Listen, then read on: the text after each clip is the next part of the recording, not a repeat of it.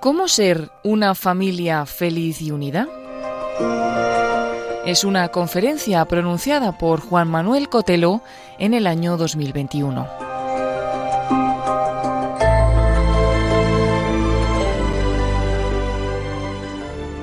Llevo, eh, diría, preparándome para esto desde hace 55 años, porque no suelo preparar lo que voy a decir, pero pienso, esto me lo sé, porque desde hace 55 años soy hijo, hermano, luego he sido esposo, padre, primo.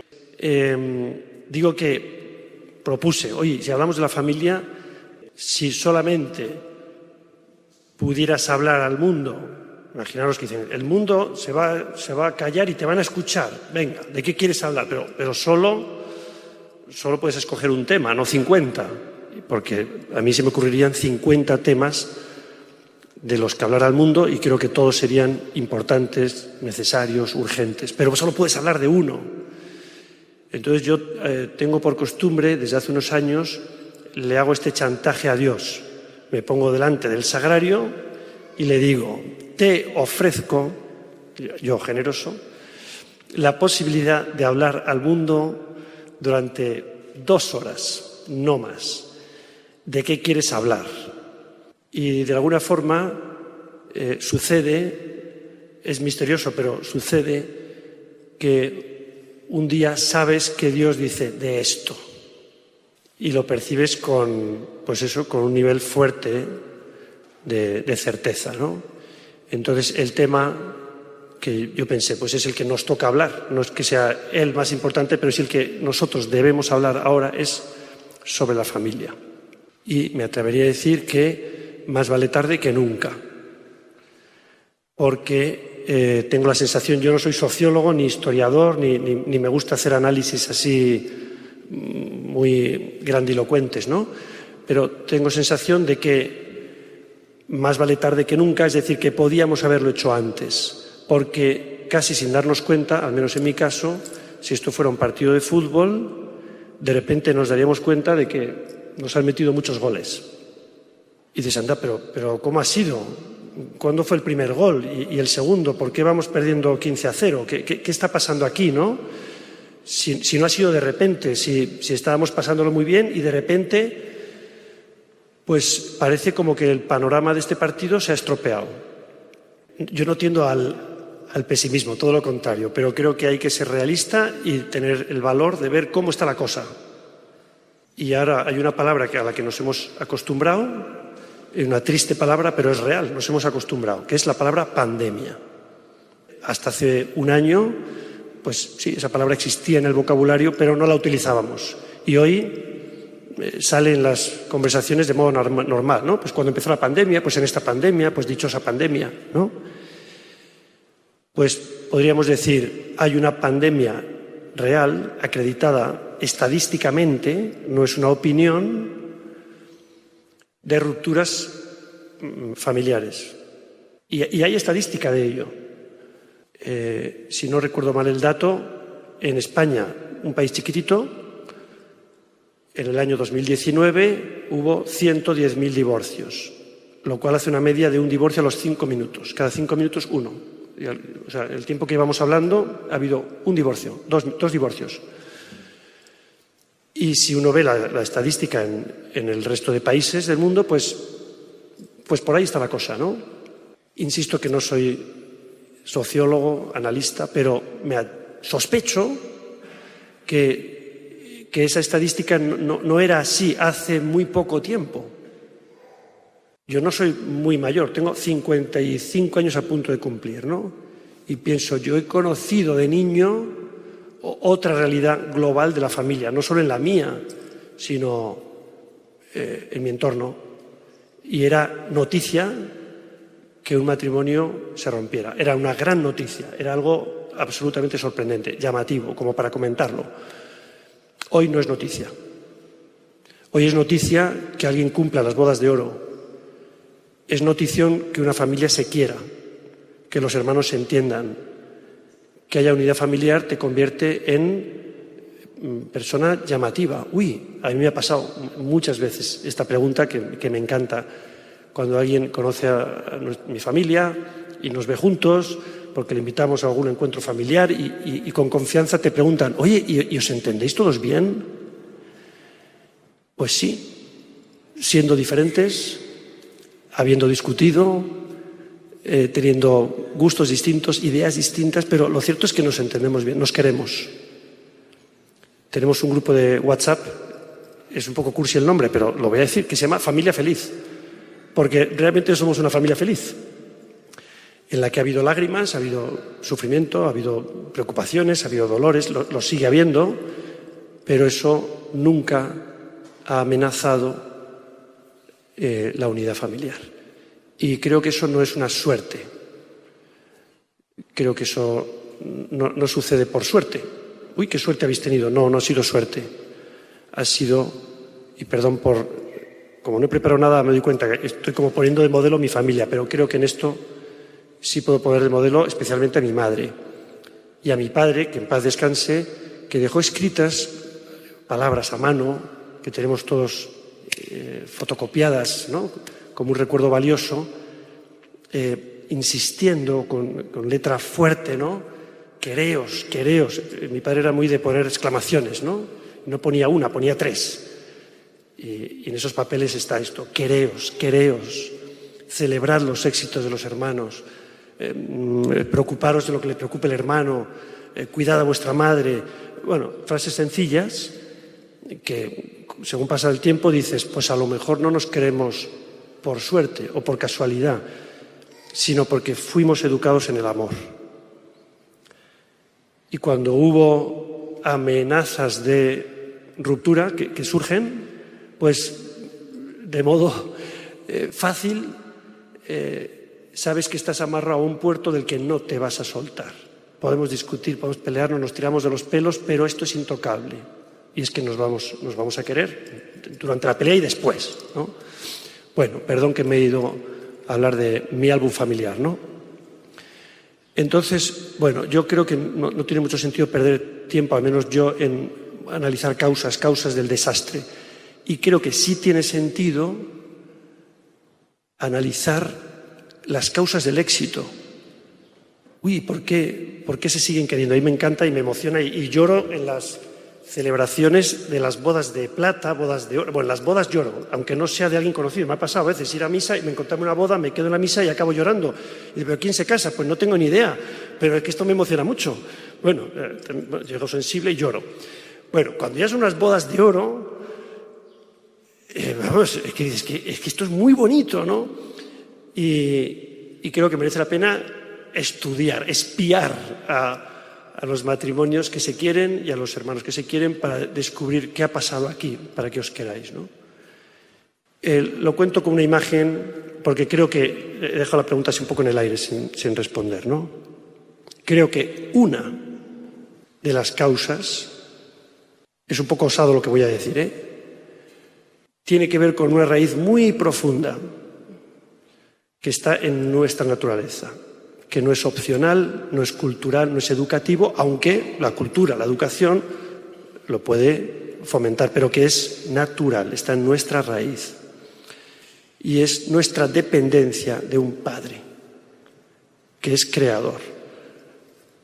No tenemos un Dios hacedor de hombres, hacedor de, naturaleza, hacedor de personas humanas, tenemos un creador que es padre, a diferencia de un fabricante. Un fabricante, cuando fabrica algo, por ejemplo, este micrófono, el fabricante no está en el micrófono, aunque le ponga la firma. Esto lo he hecho yo. Y aquí está la marca del micrófono. No, cuando fabrica, pone todo su eh, amor en lo que va a hacer, pero no está, aquí no está el fabricante a diferencia de lo que sucede cuando utilizamos la palabra creación. La creación es cuando el autor se da a su obra y permanece en ella. Y vemos un cuadro y decimos, esto es un Van Gogh, esto es un Dalí. Y con cualquiera de nosotros podríamos decir, esto es un Dios.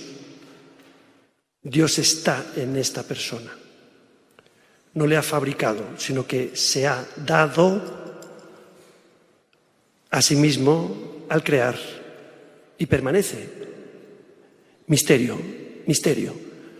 Tenemos a Dios dentro, no somos fabricación de Dios, somos hijos de Dios.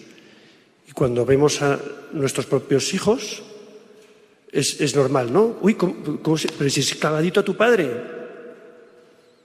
Bueno, claro, es que no fui fabricado. Tengo sus genes. Esto surgió de la unión del padre y la madre. Y los llevo conmigo. No, no puedo cortar esa raíz, no, viene conmigo. Puedo hacer algo que es siempre forzado, que es renunciar a mi condición de hijo. Yo puedo decirle a mi padre, a mi madre, hasta aquí hemos llegado, no os quiero más. Vale, eso es forzado, eso no es natural. Eso es hacerte el araquiri. Por eso se sufre tanto cuando discutes con un hermano, con, con tu hijo o con el esposo porque ya sois una sola carne. Ya no es como discutir con el vecino, no, es que ahora ya somos uno y esa discusión duele mucho más.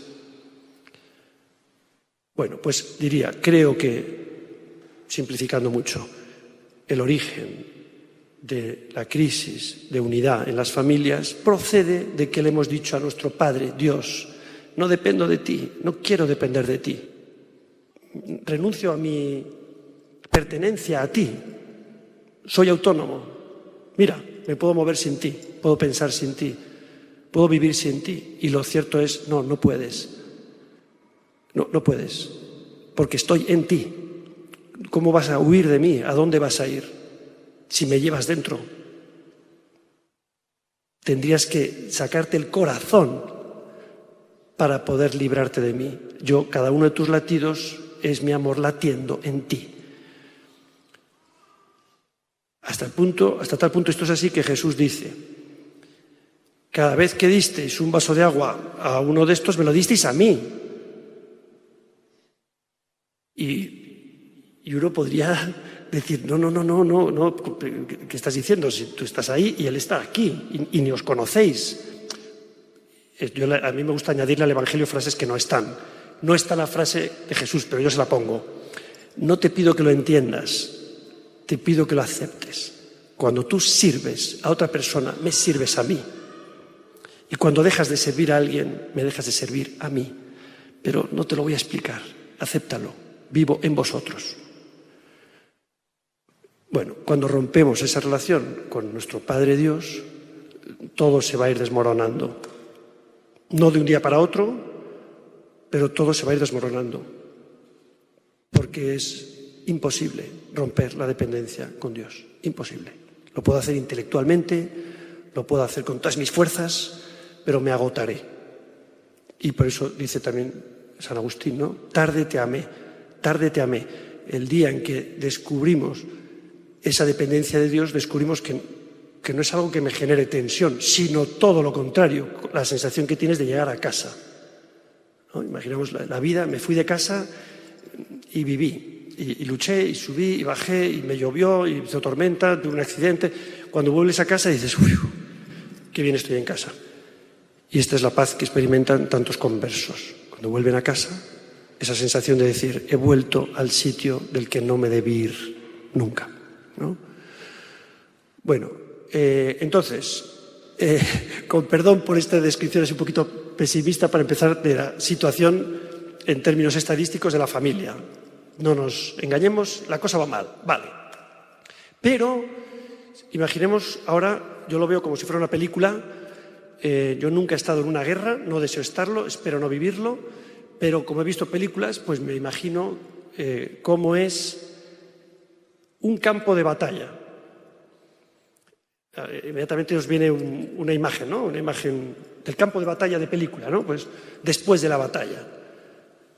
Yo me imagino, en este momento es como si lo pudiera ver, pues un sitio triste, además está el cielo gris, porque las batallas siempre son con el cielo gris y llueve y hace frío, bueno.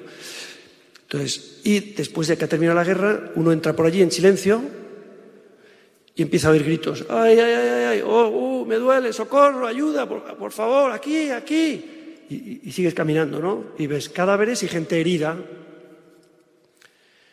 panorama desolador. Si la película acaba aquí, pues qué desastre película, ¿no? O sea, yo no quería venir a ver esta película, no me apetece. Pero resulta que por el fondo aparecen unas figuritas blancas con una cruz roja y, unas ambulancias con la cruz roja. Y entonces cualquiera podría decir, qué mal va esta película, va fatal, pero, pero oye, espérate que, empezamos a ver el final feliz, que, viene la esperanza, que vienen los médicos. Bueno, acaba de cambiar la película, ¿no? técnicamente diríamos, es un punto de giro. La película ahora avanza hacia otra dirección va fatal y de repente empieza a remontar porque aparecen las figuritas blancas. Vamos al plano corto, nos acercamos a una conversación del personal médico la enfermera, el médico, que se acercan al enfermo. Aquí, aquí, aquí. Llegan junto al enfermo. El enfermo le cuenta. Me duele, me duele, me han dado. Tengo aquí una, las costillas y tengo una flecha clavada. Tengo... Y ahora imaginemos que varias posibles reacciones del personal médico. Uno que le dice, no, hombre, no, tranquilo, tranquilo, que a ti no te pasa nada, tranquilo, que todo va bien, que, que no pasa nada, que no te quejes, no te quejes, que esto es normal. Imaginaos que sois el enfermo y te duele y te dice este con su mejor intención, que no pasa nada, hombre, que no pasa nada, que esto está bien, que, no, que es normal. Yo creo que gritaríamos, ¿hay alguien más por ahí? Por, favor, sí, gracias, vaya. O sea, no me diga que va bien, porque no me está ayudando, a mí me duele. Eh, otra, eh, otro personal que aparece por allí, ¿no? Al mismo, ay, me duele, me duele. y le dice el, siguiente, enfermero, enfermera, le dice, eh, tú estás fatal, chaval, tú estás fatal, tú estás fatal. O sea, tú, te, mira, yo tengo que decirte la verdad porque soy médico, tú estás muriéndote, tú estás mal, pero mal, estás mal. No, no, es que tienes motivos para quejarte porque es que esto, esto es un horror. Y tú esperas que te diga, quéjate, que no, que esto es un... Y tú sabes cuánta gente está como tú, mira, mira, mira ese, mira, oh, y aquel y el otro, pues, es un desastre, un desastre. ¿Hay alguien más por ahí? No venga usted aquí a decirme qué mal estoy, porque no me ayuda, ya lo sé.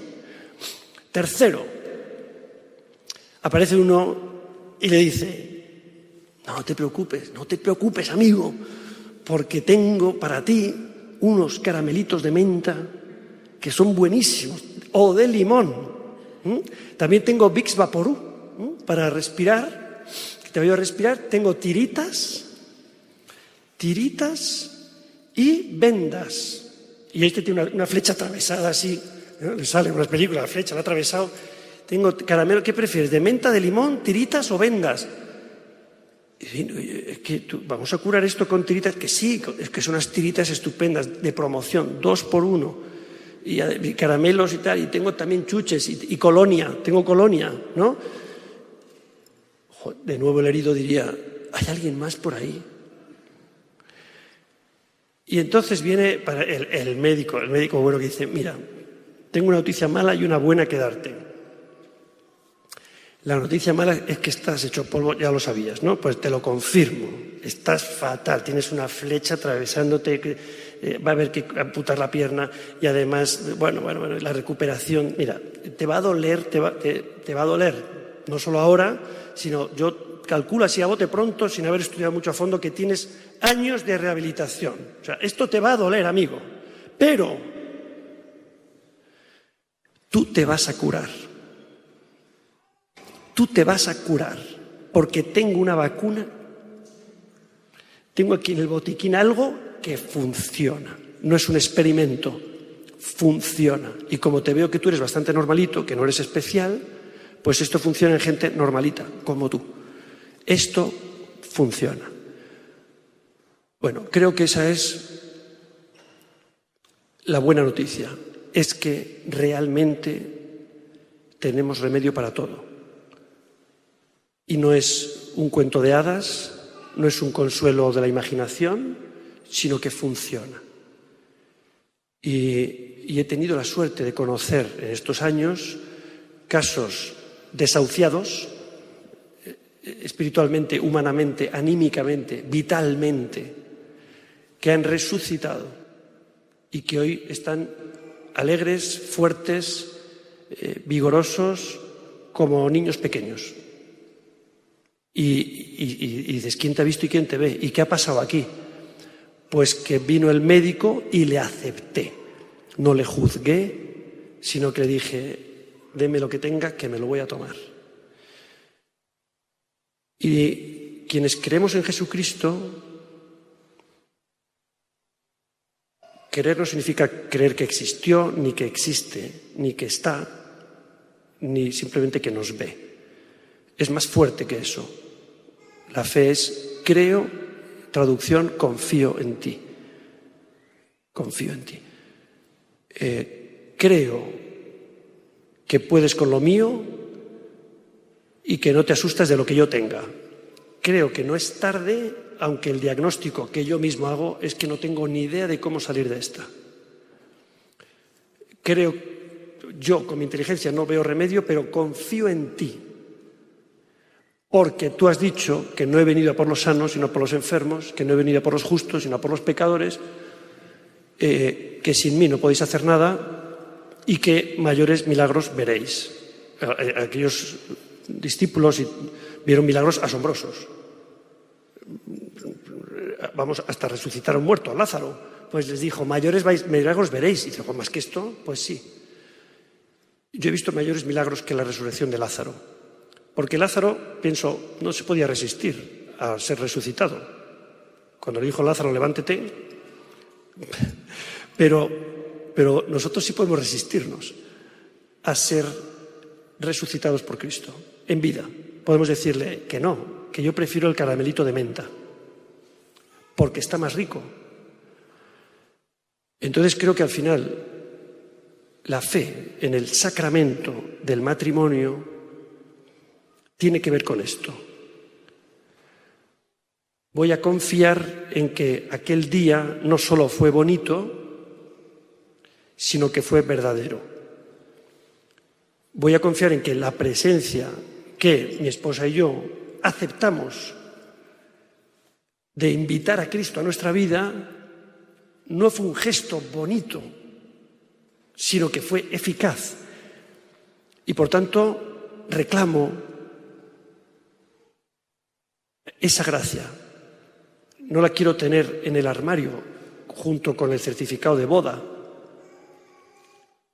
Yo quiero tener la copa de vino llena ahora y se me acabó el vino. En mi matrimonio se acabó la alegría, discutimos mucho, no nos entendemos, cada uno va a lo suyo, hemos hecho un pacto de no agresión, tú tu vida, yo la mía, y, no me casé para eso, no me casé para vivir junto a. No, eso es otra cosa, eso es una, otra cosa, una sociedad, un club, un vecindario. Me casé para vivir mi vida contigo y vivir tu vida en mí, para ser uno. Y como tenemos una tendencia fuerte, arraigada al egoísmo, al menos yo, pues para que suceda el milagro de, la muerte de mí yo, necesito el milagro del sacramento. Con lo cual, creo en ese remedio de fe, tirar del matrimonio y poner a Cristo por testigo de mi recuperación. Yo no puedo. Me tienes que ayudar tú. Yo ya lo he intentado y he llegado hasta aquí. Y así es el resultado. Por tanto, confío en ti, confío en ti.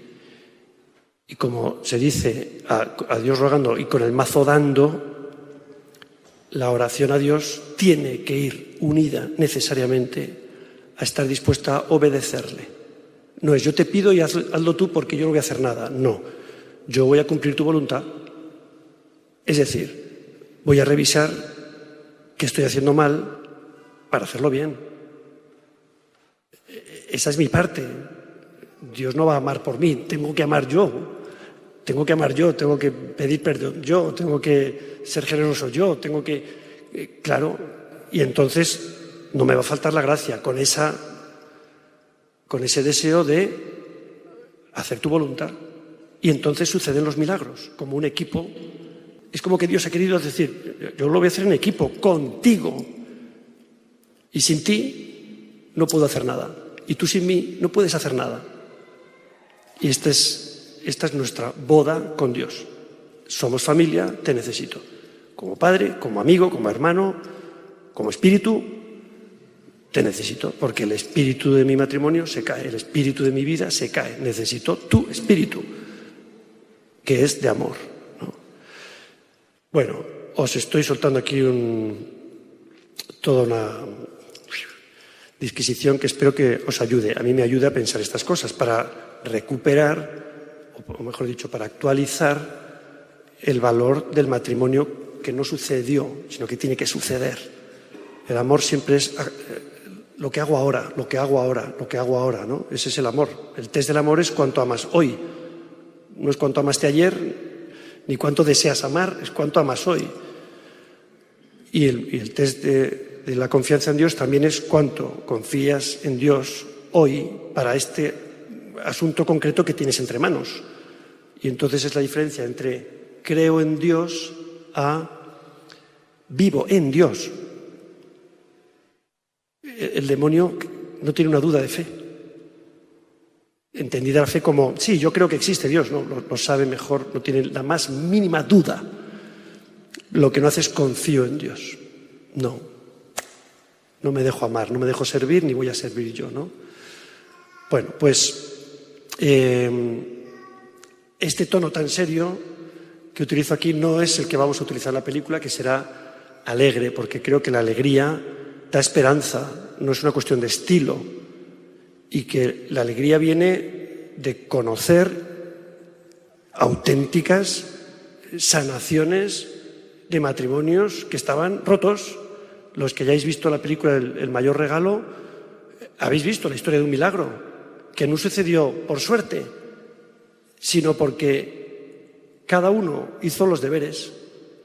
Uno de ellos eh, vio cómo, lo cuento por si alguien no ha visto esa historia, vio cómo su mujer se iba de casa. Con lo cual la cosa estaba clara, la culpa es de ella, no, es la que se va. Ella es la mala yo soy aquí, el que permanece en casa con los hijos. Eso es la lectura fácil. Y entonces reza. Y rezando, cuando uno reza, no es hablo mucho y Dios me escucha sino es hablo y estoy dispuesto a escuchar. Y en esa meditación, en esa oración, realmente Dios habla, como habla el amor. El amor te da certezas. Bueno, pues eh, Dios le hizo ver a esta persona que su mujer volvería cuando él cambiara. Y, eso fue un shock. ¿Cómo yo? Pero si, pero si yo soy el bueno de esta historia y es la mala que se ha ido. Tú haz los deberes y ella volverá. Y él confió en eso. Y entonces empezó a tomar decisiones como, por ejemplo, no trabajar ningún día más de ocho horas. Y le quedaban todavía otras ocho horas para dormir y otras ocho horas para la familia. Anda, si la matemática no engaña, tres por ocho, veinticuatro. Ocho horas de trabajo, pues aquí me quedan horas, ¿no? Dieciséis horas me quedan. Y puedo dormir ocho, siete y, y todavía me quedan ocho horas. Bueno, pues mete a la familia ahí, que antes no estaba. Él decía como, pensando que lo que necesitaba su familia era solamente dinero, pues yo trabajo muchas horas y soy el mejor esposo y el mejor padre, porque traigo dinero a casa. Y no, no, no, no, el problema no es de dinero. Lo mismo con la oración. Él decía, no, pero si yo voy a misa, yo voy a misa, yo, yo voy a misa. Es que esto no va a ir a misa. Esto va de me amas o vienes a misa como viene el banco, que no se pierde una ceremonia. Eh, y confió en la Virgen María, que es madre, no es diosa, no es reina, no, es madre, eso es su primer atributo, ¿no? Y le pidió a una madre el regreso de una esposa, que también era madre.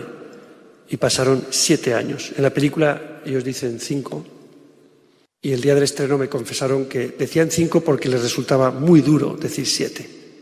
Pero no fueron cinco años, fueron siete. Y eh, no sé quién decía eso, y con vuestra paciencia salvaréis vuestras almas. Pues con la paciencia de rezar el rosario todos los días, arrodillado en la cama. Él decía yo, mi altar es mi cama. El acto matrimonial es en el altar de la cama, pues él rezaba en la cama arrodillado el rosario. Y ponía la mesa, lo cuento por si alguien no lo ha visto, ponía la mesa todos los días el plato para la esposa. Y se recogían los platos y al día siguiente se volvía a poner. Y si había invitados en casa, ahí estaba el plato. ¿Y este plato de quién es? De mi esposa. Y pensaban, está loco. Eh, le, ha afectado esto, es normal, le ha afectado. Y entonces, pues pone un plato para la esposa que se fue hace cinco años. Eh, se cambió de casa y el, cuarto no, este armario, este es el de mi esposa. Está loco. Los propios hermanos le decían, búscate otra mujer. Sus propios padres le decían, búscate otra mujer. Los amigos, búscate otra mujer. Él dice, yo nadé como los salmones contracorriente. Porque hoy la fidelidad es contracorriente, el amor es contracorriente y el perdón, por supuesto, es contracorriente, ¿no? Pues de esto va la familia. Creo que hay que dar la batalla sin pensar si es pronto o tarde.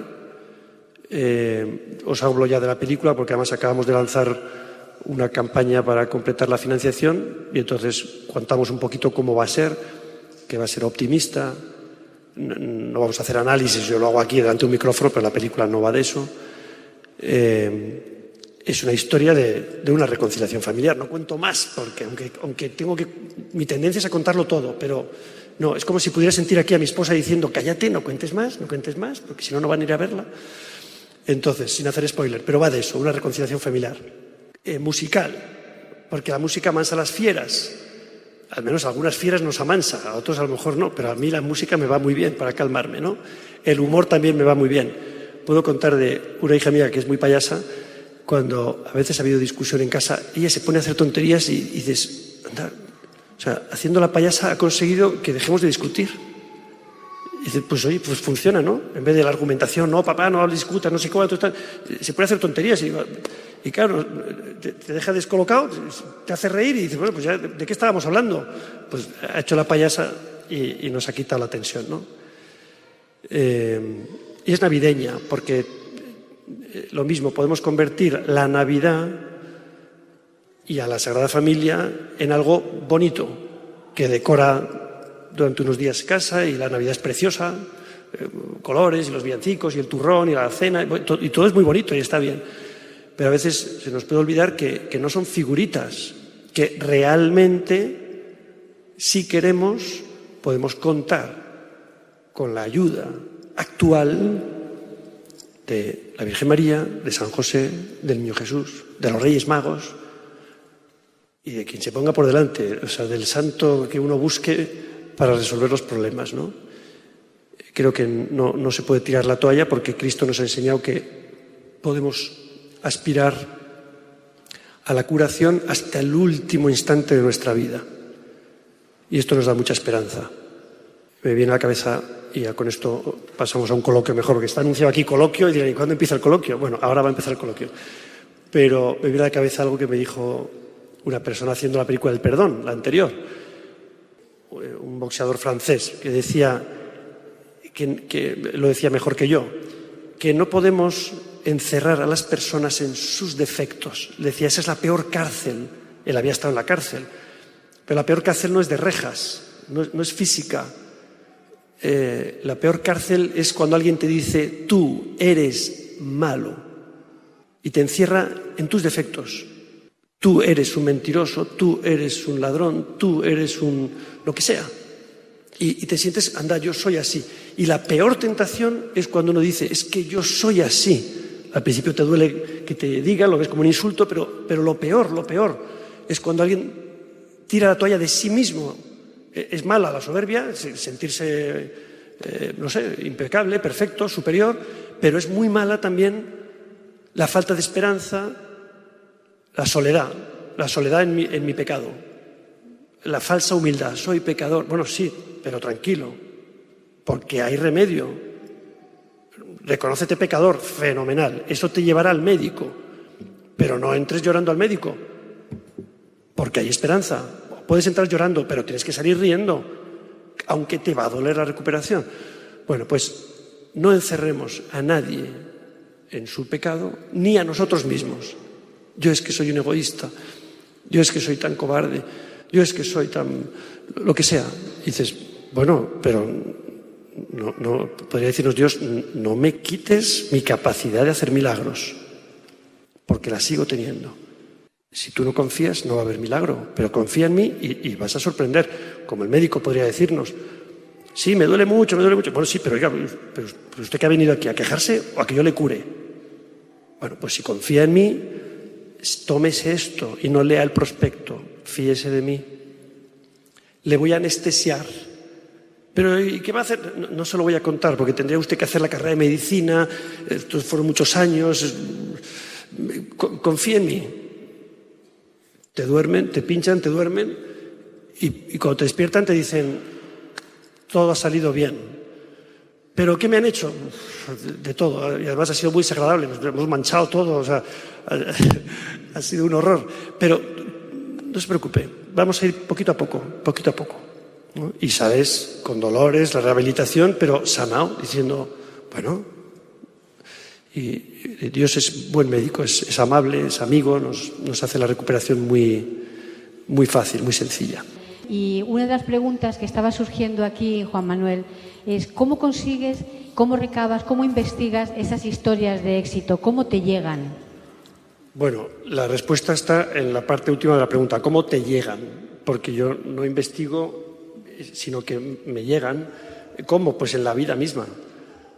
Eh, o sea, esta es la, la facilidad de estos últimos años, es que hemos tenido que investigar muy poquito y buscar muy poquito, sino que hemos ido conociendo en la vida real, en la calle, en el trato con la gente, cantidad de historias que merecen la pena ser contadas.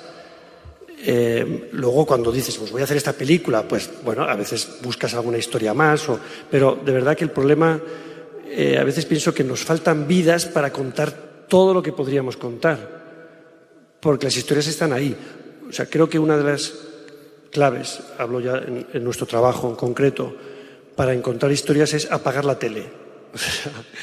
o no leer los medios, porque las historias no están en la tele o en los medios, están en la calle. Y en la calle encuentras todo tipo de historias. O sea, no, necesito una investigación muy, muy lejana eh, ni, profunda para conocer lo que sucede eh, en las familias. Primero porque, como decía, llevo 55 años en una familia, pero luego porque tienes permanente trato con familias y, y, ves y hablas y escuchas y descubres y escuchas a los niños y escuchas a los abuelos escuchas a los padres y vas tomando nota.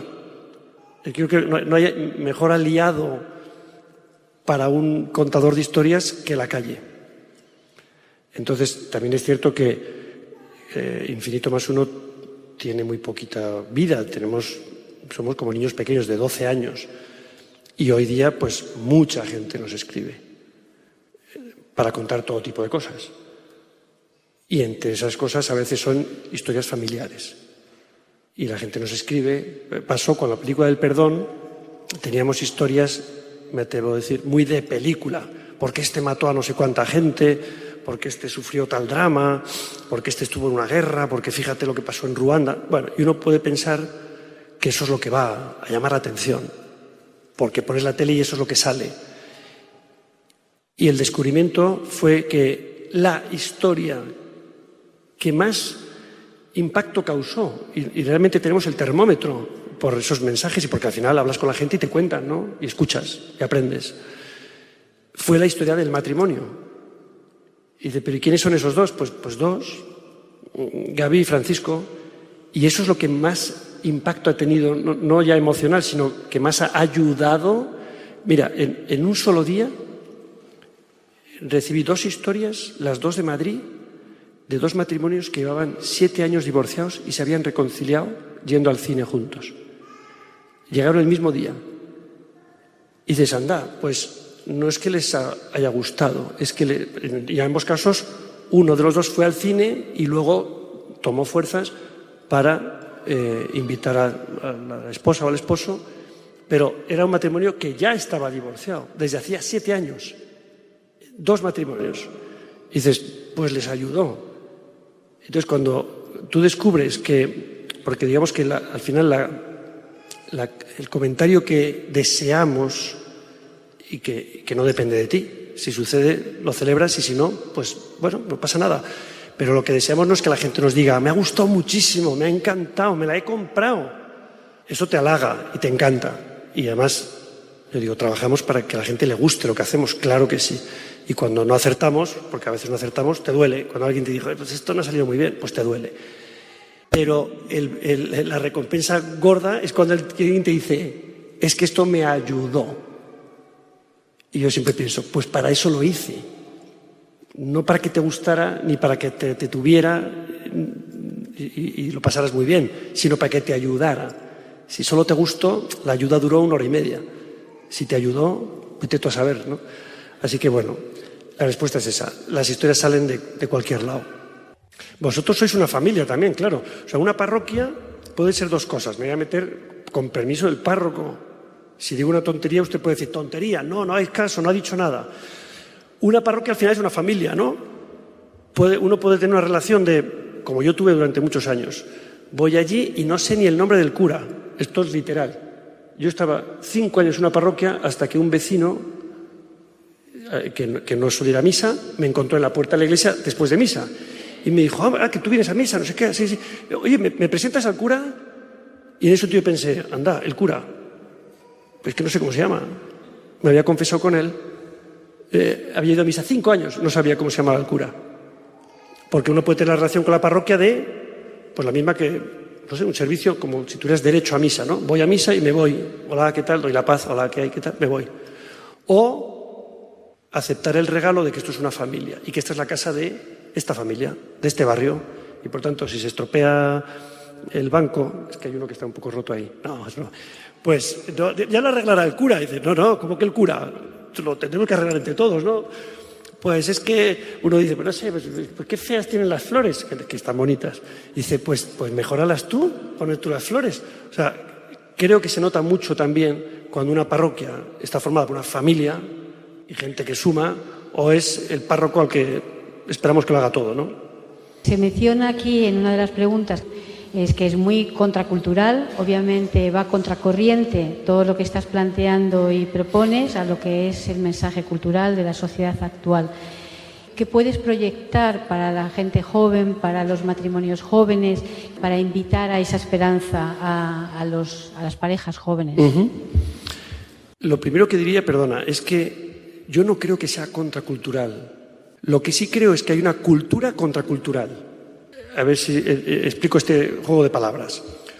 Podemos llegar a pensar que la realidad, o lo que mejor define la realidad, es lo que aparece en los medios de la cultura, es decir, la televisión, la prensa, el cine, la música, los políticos, ¿no? Porque eso es lo que más ruido hace. Pero, ¿cuántos de nosotros, yo al menos, no nos sentimos identificados con la cultura? Y sospecho, esta es mi sospecha sin haber hecho ese estudio sociológico, que es mucho mayor el porcentaje de personas que no se identifican con los valores supuestamente culturales de hoy que, esos valores. Por ejemplo, uno puede pensar, pues es que todos somos muy violentos, la sociedad es violenta, porque mira, porque empiezas a ver guerras, mm, violencia, y dices, hombre, pues, pues, pues creo que no. Lo que pasa es que un puñetazo va a ser noticia y un beso no. Eh, con la fe pasa lo mismo, ¿no? Es que hoy la sociedad es descreída. Bueno, espérate, espérate, que, es que no salimos en las noticias. Cuando alguien reza no, es noticia. Cuando alguien apostata, sí. Eh, si tú mañana, pues no sé, es un sacerdote hace algo malo, va a ser noticia. Si, si cumple su obligación, no le vamos a conocer. Y si tú no solo defiendes la familia teóricamente, sino que la vives en tu familia vives esa unidad familiar, no vas a ser noticia. Y entonces puede parecer que si hablamos de esto va a ser contracultural. Dices, no es cierto, me niego. Bueno, ahora respondiendo a la pregunta sobre los jóvenes. Pero está claro que la familia es tarea de todos, no es tarea de los padres. Igual que esta familia, aprovecho para hacerle la publicidad al cura, esta familia parroquiana no depende solo del párroco, pues un matrimonio no depende solo de los padres, sino que todos, me atrevo a decir hasta la mascota, contribuyen o deterioran la unidad familiar. Y, a los padres nos toca la tarea ingrata de corregir, como yo pienso, a mí me corrigieron tantísimas veces y me sentaba a cuerno quemado, pero dices, es que es trabajo de los padres corregir. Y cuando los padres eh, renunciamos a corregir por agotamiento, pues, se crea un gran problema en la familia, porque ya no hay norte, ¿no?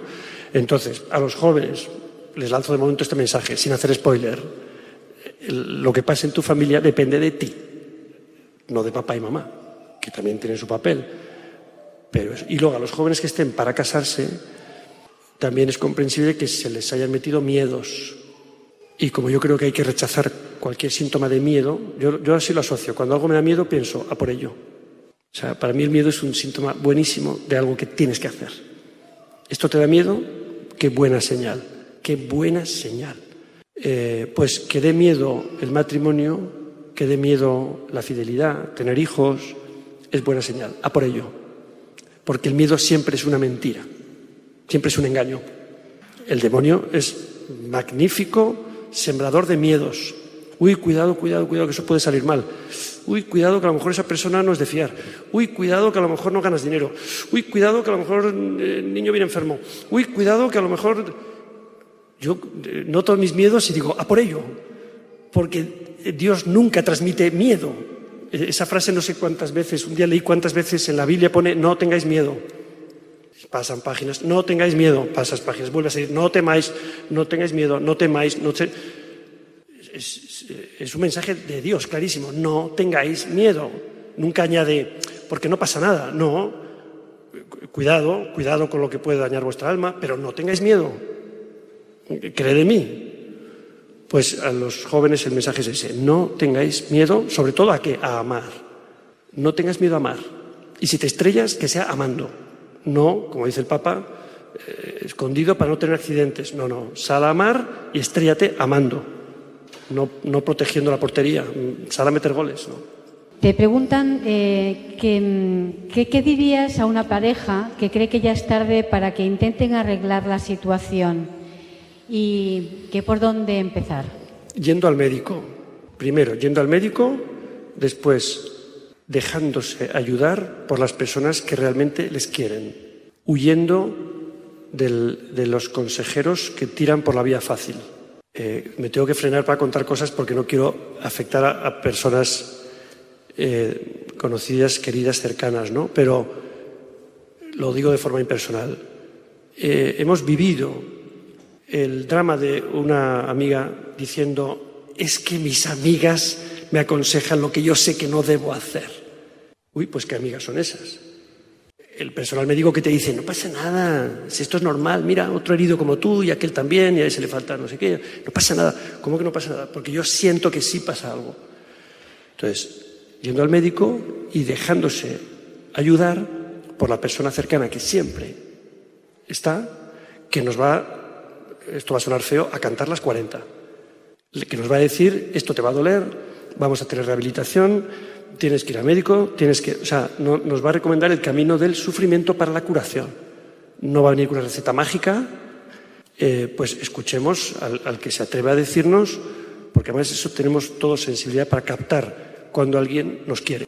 Eso se capta, no, se estudia, eso se, se capta. Esta persona me quiere, aunque me esté diciendo cosas que no me gusta escuchar. Pues, para no dar más consejos, eso. Al médico de Dios, pedirle la ayuda en pleno agotamiento. Perfecto.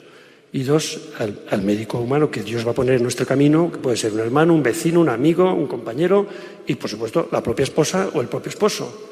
Porque la voluntad de Dios nos viene a través del esposo o de la esposa. Esto me lo dijo en mi, en mi curso prematrimonial. Solo recuerdo una frase. La voluntad de Dios para ti es lo que diga tu esposa. Yo creo que dijo, a ella también le dijo lo que diga tu esposo, pero ella no lo recuerda, y yo tampoco. Yo digo, si dijo eso tuvo que decir lo otro, y mi mujer dice, yo no recuerdo que dijera eso. Pero a mí me vale. Y creedme que lo he comprobado muchísimas veces, que aunque te duele, porque, no sé, pues tú quieres macarrones y ella quiere eh, ensalada, bueno, pongo un ejemplo tonto para que no sea doloroso, pero al final dices, es que me fue bien cuando no hice lo que yo quería, sino cuando hice lo que quería ella. Pero a mí no me apetecía. Entonces, esa receta funciona. Porque, y además creo que al final no va de macarrones o ensalada, sino va de morir a ti mismo. Eso supone, te, va a costar el esfuerzo, sí, porque te niegas a ti mismo. Bueno, de, esto va el matrimonio. De morir por tu esposa como Cristo muere por la iglesia. Muere por la iglesia. Bueno, me he ido por las ramas totalmente. Ahí son, son propuestas de respuesta y que están dando que pensar. Aquí hay otra, es que ¿Qué pasa con las historias donde no hay entorno cristiano o uno no es católico? Pues ningún problema. Es decir, me remito al comienzo de la, de la conversación. Tenemos a Dios de serie dentro, no lo hemos comprado. Creo que esta es la gran noticia. Oye, tú sabes que tienes a Dios aunque no lo sepas, porque no lo, no lo tienes porque tú lo quieras tener, es que lo tienes. Para mí la, la manifestación clamorosa de la presencia de Dios en cualquier persona es su capacidad de amar. Es su capacidad de amar. El que no está contra mí, el que no está contra mí está conmigo. Uy, pero, pero si estos no, no te conocen, ya, pues son de los míos. Anda, pero si no me conocen, pues son de los míos. Hasta las prostitutas os adelantarán en el reino de los cielos. Esto dicho al que va de bueno, al que va de yo soy de los buenos, pues te van a adelantar las prostitutas. Entonces, no tenemos, eh, yo lo veo así, no, somos dueños de Dios. Dios no tiene pedigrí, los cristianos no tenemos pedigrí. Entonces dices, y esto es para los cristianos, pero nada en el cristianismo es propiedad exclusiva de los cristianos. Y si además utilizamos la palabra católico, no es la cualidad de los católicos, es la cualidad que atribuimos a Dios, que es universal, Padre de todos. Por tanto, no vayamos con complejo de superioridad moral, intelectual o en el amor. No somos mejores, no, somos, no estamos más sanos. Conocemos al médico, nos fiamos de él y hemos tenido la suerte de que alguien nos lo ha presentado. Pero cuánto tenemos que aprender a amar de personas que no conocen a Dios y que nos adelantarán en el reino de los cielos. Por eso digo que esto no es una, esto no es una fórmula que, que nos ganamos por el, por el razonamiento correcto, por, no, el razonamiento nos ayuda, la educación nos ayuda, el entorno nos ayuda, nos ayuda, pero no lo compramos con eso.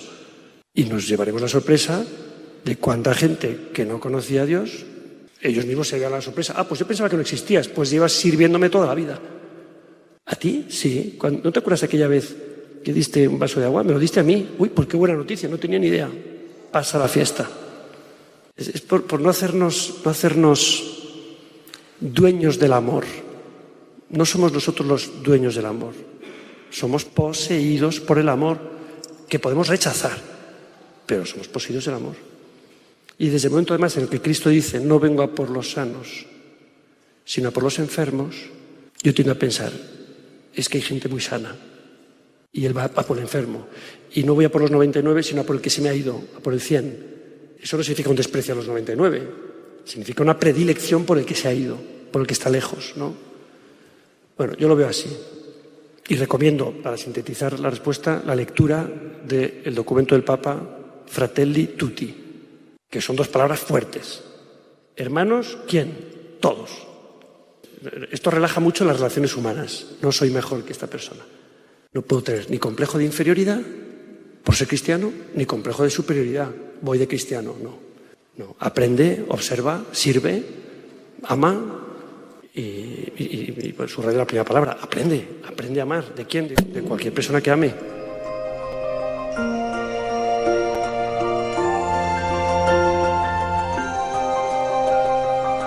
Así finaliza en Radio María esta conferencia de Juan Manuel Cotelo titulada ¿Cómo ser una familia feliz y unida?